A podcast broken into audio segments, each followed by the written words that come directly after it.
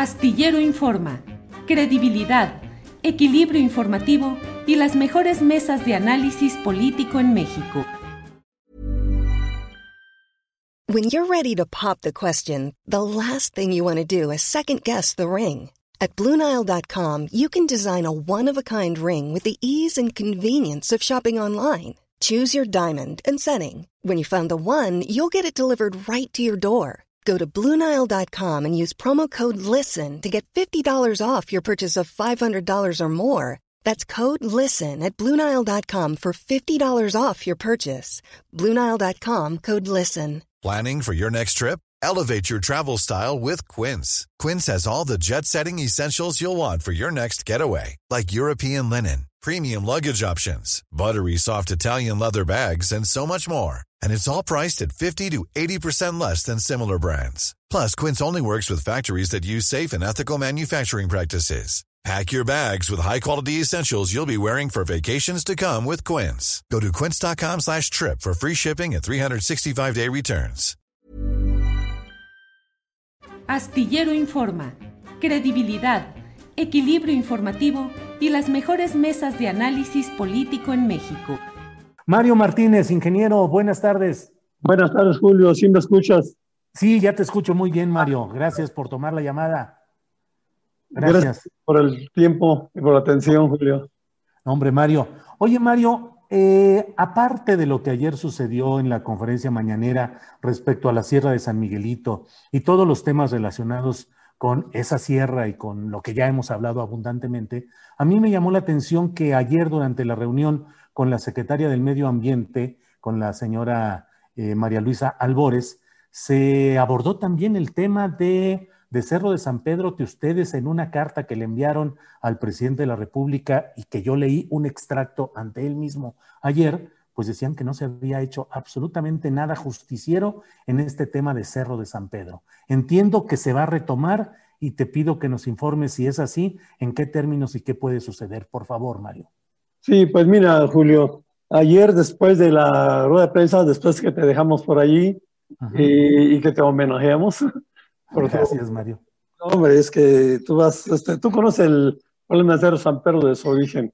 Fue la jornada y todo lo personal los que nos dieron todo el apoyo cuando estábamos en los momentos más álgidos del problema, Comunidad San Javier.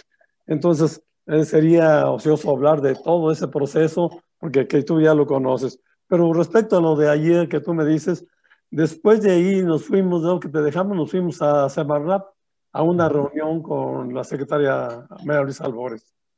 en ella se tocó el, el tema de Tierra Blanca, ¿no? En mi oportunidad yo hablé, me tocó a mí hacer una exposición de los Cerro San Pedro.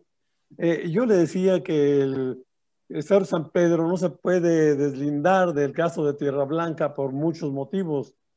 Eh, en Tierra Blanca, lo, independientemente del, de lo que se pelea, el, el litigio principal no judicial todavía, pero... De Sierra de San Miguelito.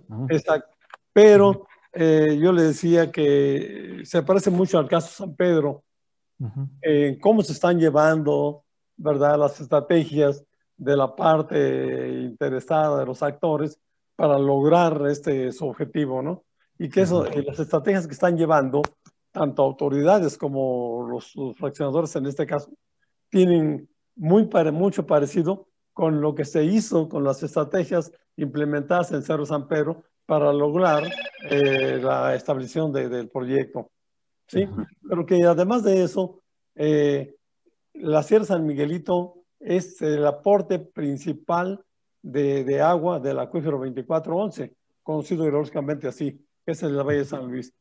Y, pero que Cerro San Pedro es parte de esa cuenca, es parte también de, del aporte de agua de la parte oriente del acuífero y que por lo tanto pues está ligado el problema, ¿no? El problema principal aquí para mí, para nosotros los ambientalistas, es el agua, ¿verdad? Y al llevarse a cabo el proyecto de Cañadas, vamos a tener problemas con el agua aquí en el valle, problemas que ya existen en la actualidad, ¿no? Y problemas que, que, que, se han agudizado con el proyecto Mina San Javier, porque precisamente eh, la, el agua que baja de la parte oriente de la Sierra de Álvarez, que es parte de la recarga del acuífero, eh, ese, sobre de esa recarga, exactamente en el área de recarga, ahí puso la empresa Mina San Javier sus patios de lixiviación, en donde utiliza 16 toneladas diarias de anhidro de sodio. ¿16 toneladas diarias? Diarias, Julio. Diarias, ¿eh? Y exactamente donde está la recarga del acuífero, imagínate nada más. Es criminal lo que sucedió allí. Tú conoces este problema, conoces todo este proceso y desgraciadamente en su momento, a pesar de aquella encarezada lucha en la que tú también nos diste mucho la mano, pues todo se hizo de una forma de lo más burda, de lo más ilegal, de lo más sucia, ¿sí? Pero... ¿Sigue trabajando la minera San Javier, Mario? Todavía está ahí trabajando. Mira, el 16, el, perdón, en el año 2016, a finales, la minera anunció públicamente que ya había terminado su proyecto de exportación. O sea, de, ya terminó de tumbar el, el escudo de armas, el emblema, el escudo de armas de nuestro San Luis Potosí, de nuestro estado. Entonces, de ahí debería empezar un proceso que se conoce como proceso de remediación del sitio, abandono y remediación del sitio. Sí, por aquí tengo unos este, documentos que te voy a presentar ahorita. Entonces, ahí debía haber empezado ese proceso. Si tú recuerdas, la, para justificar, para justificar eh, el ilegal permiso, autorización y cambio de uso de suelo que Semarnat, bueno, o sea, Semarnat, ahora en aquel tiempo Semarnat otorgó a Minera San Javier, le impuso eh, para decir, bueno, pues sí está, son, es violatorio el permiso, pero la voy a condicionar a la minera que cumpla con estas 100 eh, condicionantes. Este es el primer... ¿Mande? No, no, lo alcanzas a ver, ¿verdad? No, no, no, es que no está prendida tu cámara, Mario. Ah, Solo estamos recibiendo eh, por teléfono el, puro sonido. El audio, nada, exclusivamente. Sí, si alguien ahí puede prender la cámara donde estés, pues sería excelente. Yo, como tú, recurro a mis hijos para que. Sí, sí, sí, no hay de otra, no hay de otra. hay que pedirles ayuda. Pero adelante, Mario, con la exposición. Bueno, eh, eh, nomás toma en cuenta que solo es en audio en este momento. Sí, ya está. Bueno, entonces, eh, el, ahora verás, fue el 26 de febrero de 1999, ¿verdad? Cuando se le dio la autorización a Mira San Javier, la primera autorización. Esta autorización fue combatida jurídicamente, tú recuerdas, un tribunal la, anuló definitivamente y aún así, como estaba la situación en aquel tiempo, pues eh, Mira San Javier trabajó, ¿verdad? Pero se le impusieron 100 condicionantes que tenía que cumplir, algunas antes de iniciar su proyecto, otras dentro del proyecto y al final del proyecto la remediación del sitio. ¿Sí? Sí. Entonces, no ha cumplido la empresa minera con ninguna de estas, a pesar de que nosotros hemos estado insistiendo desde aquellos tiempos en que se eh, el cumplimiento de estas, que se exija a la empresa minera el cumplimiento de esas 100 condicionantes. ¿sí? Posteriormente, ya en, ahora verás, esto fue, ahora sí ves, ¿verdad? En pantalla. ¿No? Este, no, todavía no. No, bueno.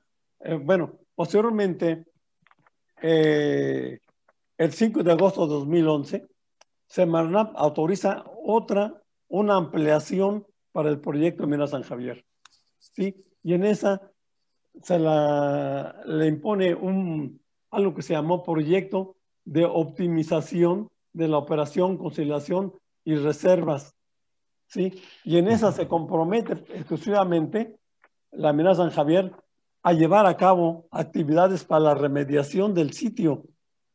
¿sí? Y la remediación del sitio implica una gran cantidad de, de cosas. Por ejemplo, atrás del pueblo, todo lo que rodea el pueblo, de la parte norte y poniente, ahí deposita Mina San Javier todos los residuos que en geología se conocen como eh, escombreras, vamos, ¿sí? o terpetateras. ¿sí? Ahí hay más de 200 millones de toneladas rodeando el poblado y abarcan parte del ejido de, de Palma de la Cruz en Ciudad de los Sánchez. Estos tiraderos están cargados de sulfuros, son sulfuros cargados de metales pesados. Cuando llueve, imagínate, ¿eh? Estamos a más de 200 metros sobre el nivel del Valle de San Luis. Esa es la parte de recarga del acuífero, una de las partes de la recarga del acuífero. Todo el agua que pasa por allí viene cargada de sulfuros y metales pesados que viene a dar al acuífero. El acuífero de aquí San Luis Potosí, que conocemos como el 2411 eh, hidrológicamente, sí. ese acuífero eh, tiene surte, surte casi al 50% de la población de todo el estado de San Luis Potosí, no de la ciudad capital, de todo el estado. De ahí tomamos agua, el 50% de los habitantes del estado, imagínate. Agua contaminada con cianuro, con metales pesados y con sulfuros. ¿Y se hace algún tipo de remediación, Mario?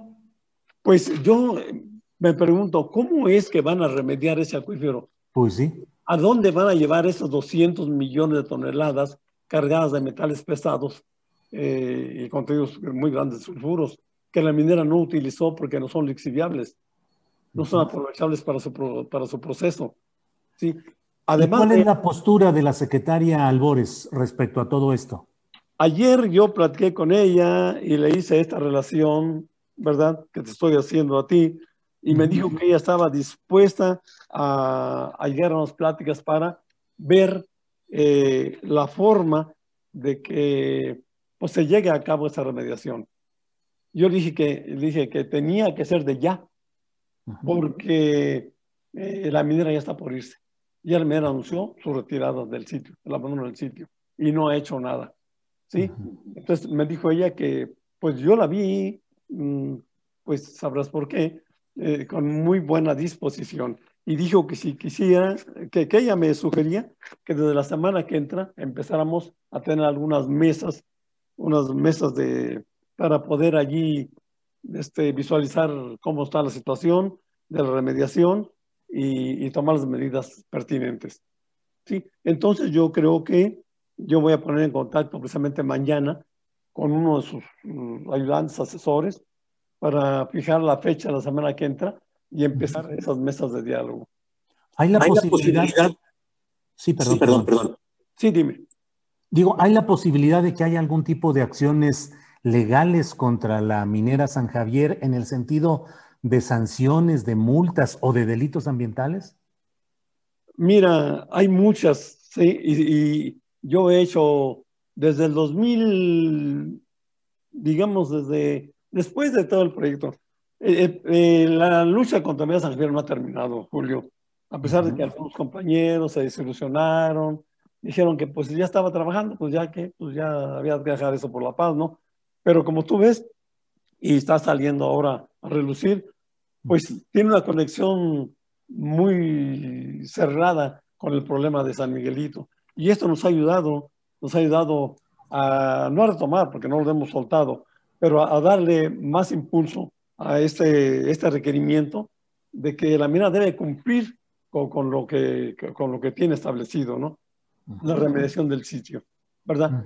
Eh, del 16 para acá hemos estado insistiendo, insistiendo en, en, esa remediación y las autoridades, como le decía yo ayer a la secretaria Albores, pues se nos dice, no, ya no es problema mío, es problema de la Procuraduría Federal, de Porfepa. Nos vamos a Porfepa. Porfepa dice, ya fuimos a ver y todo está correcto, no hay nada que, que hacer. ¿Qué, ¿Qué, caray, ¿no? Pero nunca nos contestan, ¿qué pasa con, con las condicionantes? ¿Dónde está el cumplimiento de, de, estos documentos que son obligatorios? ¿Sí? Y entonces yo en estas pláticas pues vamos a ver eso, no creo que haya mucho problema en la exposición porque hay documentos que realmente no te pude, eh, pero si quieres te los hago llegar, te los escaneo y te los hago llegar. Son muy importantes, ¿no? Para verificar y eh, documentalmente lo que estamos nosotros pidiendo. Sí, mira, sí, este, aquí el artículo 181 de la Ley General de Equilibrio Ecológico, y eso entre muchas otras cosas, esto hemos estado nosotros mmm, haciéndole llegar a haciendo notar a la Secretaría de Medio Ambiente, dice que se castigará a todos aquellos funcionarios que otorguen autorizaciones este, violando la ley general de equilibrio ecológico. Aquí, además de, de, estar solicitando nosotros que se castigue, bueno, que, la remediación, que se cumpla, pero además que se castigue a estos, a estos funcionarios que dieron ese permiso.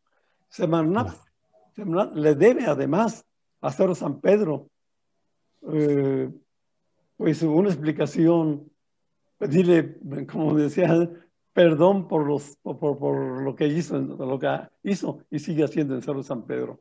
Es necesario que lo haga, fíjate, porque esto es una afectación grave. Tú sabes, si tú lo conoces, el problema de Minas San Javier, este problema, eh, la corrupción que imperó para dar ese, eh, esas autorizaciones, no nomás en Semanap, en tantas dependencias involucradas con las autorizaciones que requieren un proyecto de ese tipo, fueron de lo más asqueroso, ¿no? Trascendió a nivel internacional, tú lo sabes. Todavía viene gente de Holanda, se poco viendo de Holanda, a, hacer un tesis sobre el problema de Cerro San Pedro, de Brasil, de Alemania. Es un problema que trascendió fronteras y que debía estar nuestro gobierno, pues, pedirle una disculpa a Cerro San Pedro y a la sociedad potosina por los hechos tan aberrantes como, como se dieron en, en este proyecto, que tú lo conoces muy bien. Muy bien, Mario. Pues creo que está expuesto lo que sucede y lo que es eh, poner de nuevo en la mesa de la atención pública y en la mesa de las autoridades correspondientes el tema de Cerro de San Pedro. Así es que te agradezco mucho la explicación y la oportunidad de saludarte en esta ocasión, aparte de que ya nos vimos ayer, Mario Martínez. Pero muchas gracias, ingeniero. Gracias a ti, Julio, por el espacio. Hasta luego. Gracias. Ya estamos en contacto. Ah, sí, señor. Muchas gracias. Es el ingeniero Mario Martínez. Para que te enteres del próximo noticiero, suscríbete y dale follow en Apple, Spotify, Amazon Music, Google o donde sea que escuches podcast. Te invitamos a visitar nuestra página julioastillero.com. Imagine the softest sheets you've ever felt. Now imagine them getting even softer over time. That's what you'll feel with Bowl and Branch's organic cotton sheets. In a recent customer survey, 96% replied that Bowl and Branch sheets get softer with every wash. Start getting your best night's sleep in these sheets that get softer and softer for years to come. Try their sheets with a 30-night guarantee. Plus, get 15% off your first order at bowlandbranch.com. Code BUTTERY. Exclusions apply. See site for details. Planning for your next trip?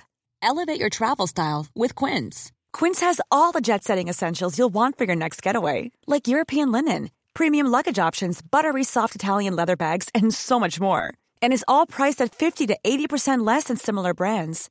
Plus, Quince only works with factories that use safe and ethical manufacturing practices. Pack your bags with high-quality essentials you'll be wearing for vacations to come with Quince. Go to quince.com/pack for free shipping and 365-day returns. Para que te enteres del próximo noticiero, suscríbete y dale follow en Apple, Spotify, Amazon Music, Google o donde sea que escuches podcast. Te invitamos a visitar nuestra página julioastillero.com.